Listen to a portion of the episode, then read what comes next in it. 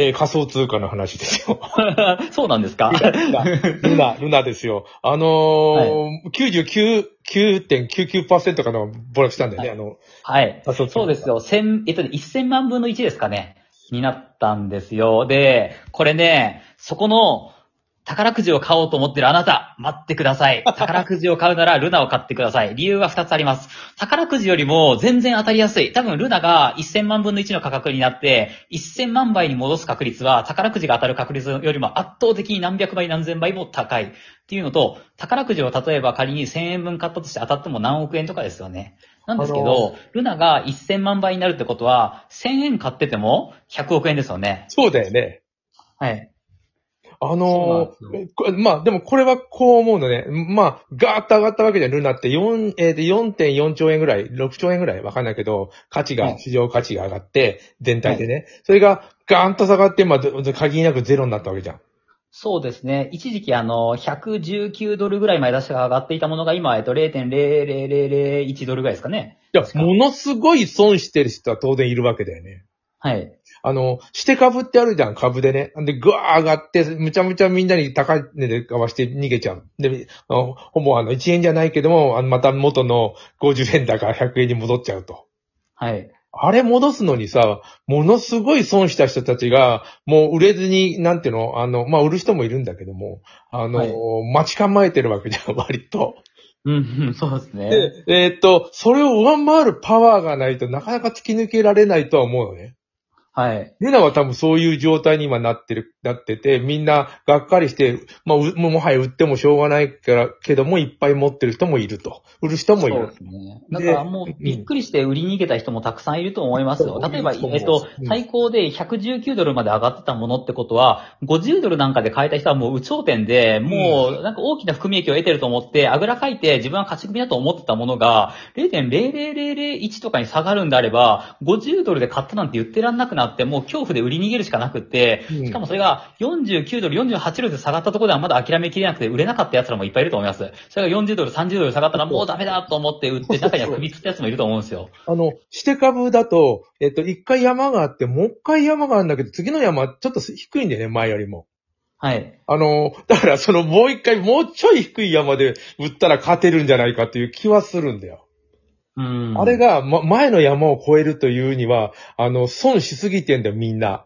はい。で、ただわかんないよ。仮想通貨は株とは違うから。あの、わかん、でも、宝くじ買うよりもっていうのは、要するに1ドルに戻すだけでも大変なことなんだよね。そうですよ。でも、119ドルだったものなんで、うん1ドルに戻っても、まあ、なんらそこまでおかしくないし、こうそれが起こる確率って圧倒的に宝くじが当たるよりも高いわけで、うん。例えば、1ドルに戻ったってだけでも、一応1000万倍じゃないにしろ、1万、あ、110万倍にはなってるわけなんで、うん。ねあの1000円の投資がどうなるんでしょうね。い1億円ぐらいになるんですかね。あだ、だったらもう次の、あの、もう一山。だからさ、あの、たその高い山越え、越えないけど、もう一回山あるって考える人はいるんだよ、して株でも。はい。だから、バブちゃんの言ってることは正しいよ。はい。なので、たまたまその、ウォレットって言って、あまあ、仮想通貨の財布にちょっとなんか、あの、残ってた、あの、まあ、えっと、ね、8000かな ?8000 分ぐらいあったんで、それ全部突っ込んどいたんですよ。ビットコインかなんかの、わかんないけどえ。っと、いや、なんか、ちょ、ちょっとね、あったんですよ。それを突っ込んどいて、今40万枚持ってるんですね。うん。40万枚なんで、すごい1ドルに戻ったら40万ドルなんて4000万円なんですよ。そうだよね。あのーそれはもう、え、なんかでも、そそう考える人はね、いるんだよ。いるってことは、え、買った人いるんだよ。どうなんかネットで見たの、ぼ暴落したけど、もうバブちゃんと同じこと、僕もちょっと思ったもん、バブちゃんのその話聞く前に。はい。でさ、もう一山あるかもしれない。要するに株と同じ考え方すると。そうですよ。うんね。で、あのーもう、その、大きな山を越えるには、損した人が大す大きすぎるから、要するに、えっ、と、安く買って、えっ、と、4000万で売りたい人もいるし、4000万で買って、あの、なんとかに、にあの、なんていうの、逃げ切りたい人いるけど、その次の山はさ、あのーそれを凌駕するぐらいの魅力は多分なさそうなんだよね。まあ、そうですね。まあ、信用も失ってはいると思います失ってる通貨自体の。うん。ひろゆきがさ、なんかその仮想通貨のことを言ってたんだけど、あの、電気代の話言ってたんだよ。はい。あなんでなの？あの、えっと、コンピューターで分回して、なんか仮想通貨っていうのをみんな、なんかも、あの、サーバーとかで、えーやってる人たちがいて、その電気代が、異様にかかると、あの、サーバーと。あそうなんですよ。これ、電気代がかかる方式の仮想通貨と、かからない方式の仮想通貨が存在していて、うん。で、この電気代がすごくかかって地球環境に悪いものっていうのは、プルーフオブワークって呼ばれてる、えっと、方式のもの。で、一方、プルーフオブステークって呼ばれてるものはまだ比較的環境に優しくって、どう違うかっていうと、プルーフオブワークっていうのは電気代を分回して、お金をかけることによって、これまでの取引を、こう、確固たるものにするっていう、逆になんかその、お金をかけたことが信頼をつなぎ止めてるんですよ。なんかその、仮想通貨のデータの。うんそ、うん、まあ、それで、あのー、なんていうの、差額で儲かってるうちはいいけど、はい。基本的に分回してるうちに、そあの、なんていうの、儲かんなくなるに決まってるってどんどん増えていくから。はい。ななので、あの、これは絶対にあの、なんだ成立しないもんだみたいなこと言ったけど、もう一個あんのね。じゃあ、その、電気を使わない。もう一個はプルーフオブステーク。これは、あの、その仮想通貨を持ってる人が多いことによって、まあ価値が担保されたり信用が、っていうような話なんで、うんでも、持ってる人がいないことにはこれって始まらないんで、やっぱり最初はプルーフオブワークから始まるってことですよね。かえっと、エクアドルかどうか忘れたな、あの、どどっかが、あの、仮想通貨をあ自分の国で発行して、はい。いまいちパッとしないみたいな話を聞いて。みんな買ってくれないんだね、それ。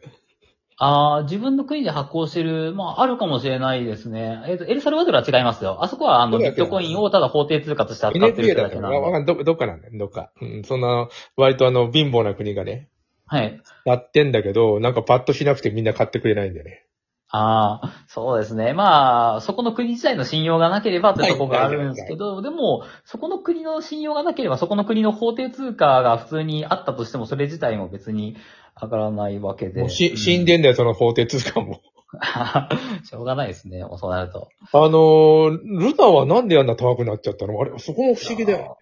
ルナもそんなに自分も詳しくないんですよね。うんうんいや、べ別に いいんだよ。暴落したからとりあえず買っとく、8000円買っとこうってやったら面白いですけど。うん。でもなんかそこそこ真面目なプロジェクトだったらしいですよ。きちんとこう日常の支払いに使えてとかっていう実用性に向けて動いてた、うんなんかそこそこ真面目にやってたプロジェクトらしいですけどね。韓国のつ通貨だよね。ああ、そうですね。もう韓国も結構若者が仮想通貨で失敗して自殺者が多発するってそうないんですう結構問題を抱えてる国なんですよ。よ、よくわかんないんだけど、自殺する必要ないよ。あの、お金、ないですよね。全く本当ない。にそれで借りたお金吸っちゃったんだったら、別に自殺するぐらいならなんか海外に逃亡するっていうか逃げちまえよと思いますけどね、死ぬぐらいなら。。お金ありませんってだけのことで、命までは取らないから、別にあの、はいいや、なんていうの、役だから借りたっていうか、ややこしいとこじゃない限りだよ。あの、あ別にあの、お金ありませんってだけのことだもん。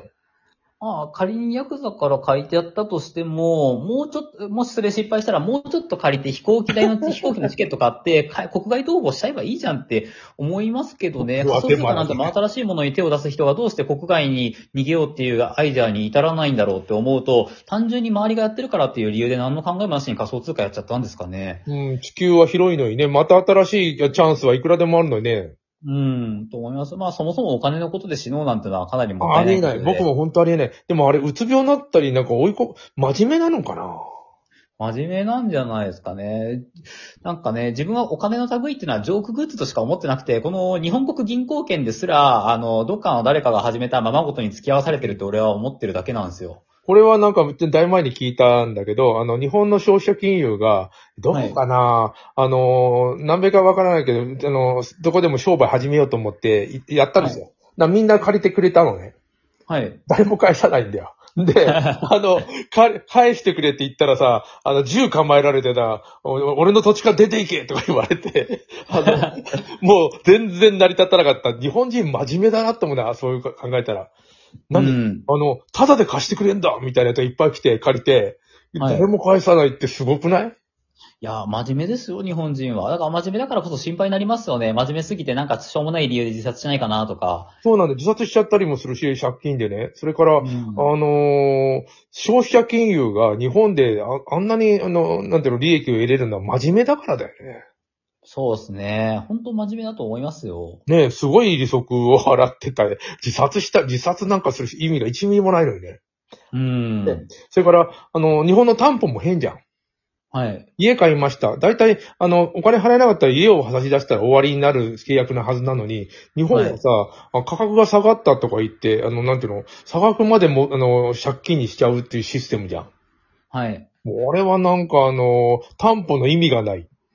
だから、結局は、何の罪も犯してない人を奴隷として働かせるための合法的な、あの、みんなが納得いく理由が家なんじゃないですか。うん。うん。があの、住宅っていうのは、あの、国の経済に大きくか関連してるわけじゃないですか。うん。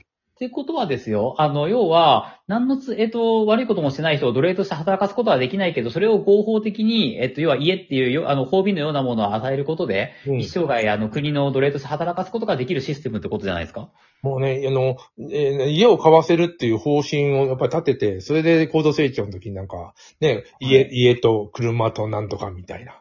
うん。出たんだけど、ちょっと騙されてる感はあるよね。あります、あります。だからこれ常々なんか思ってるんですけど、家なんか、あの、キャッシュで買っちまえと思ってて、キャッシュで買えないものなんか背伸びして買うなよって思うんですよ。そうなんだよね。でもみんなあの、ものすごい35年ローンとか言って、えー利息言ったらあの、えっと、3500万で支払いは8000万ぐらいなんでね。あの、利息がすごくて。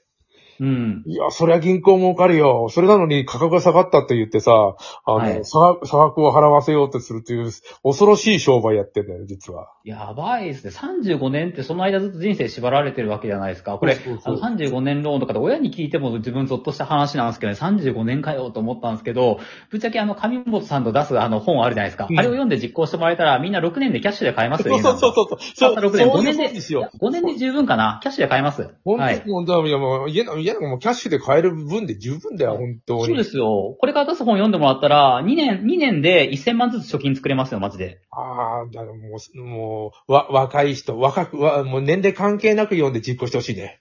いや、本当そうですよ。別にあの節約もしない、好きなもん食べて好きな国行って旅行もブラブラして、節約しなくても2年で1000万貯金作れますって断言できます。本を読んで実行してもらえたらやっぱ。りあの、友達に友達価格っていうのは高く、なんての、買ってあげる精神がある人は成功すると思うんで、僕は。そうですね。うん。あ、終わりだね。またやりましょう。はい。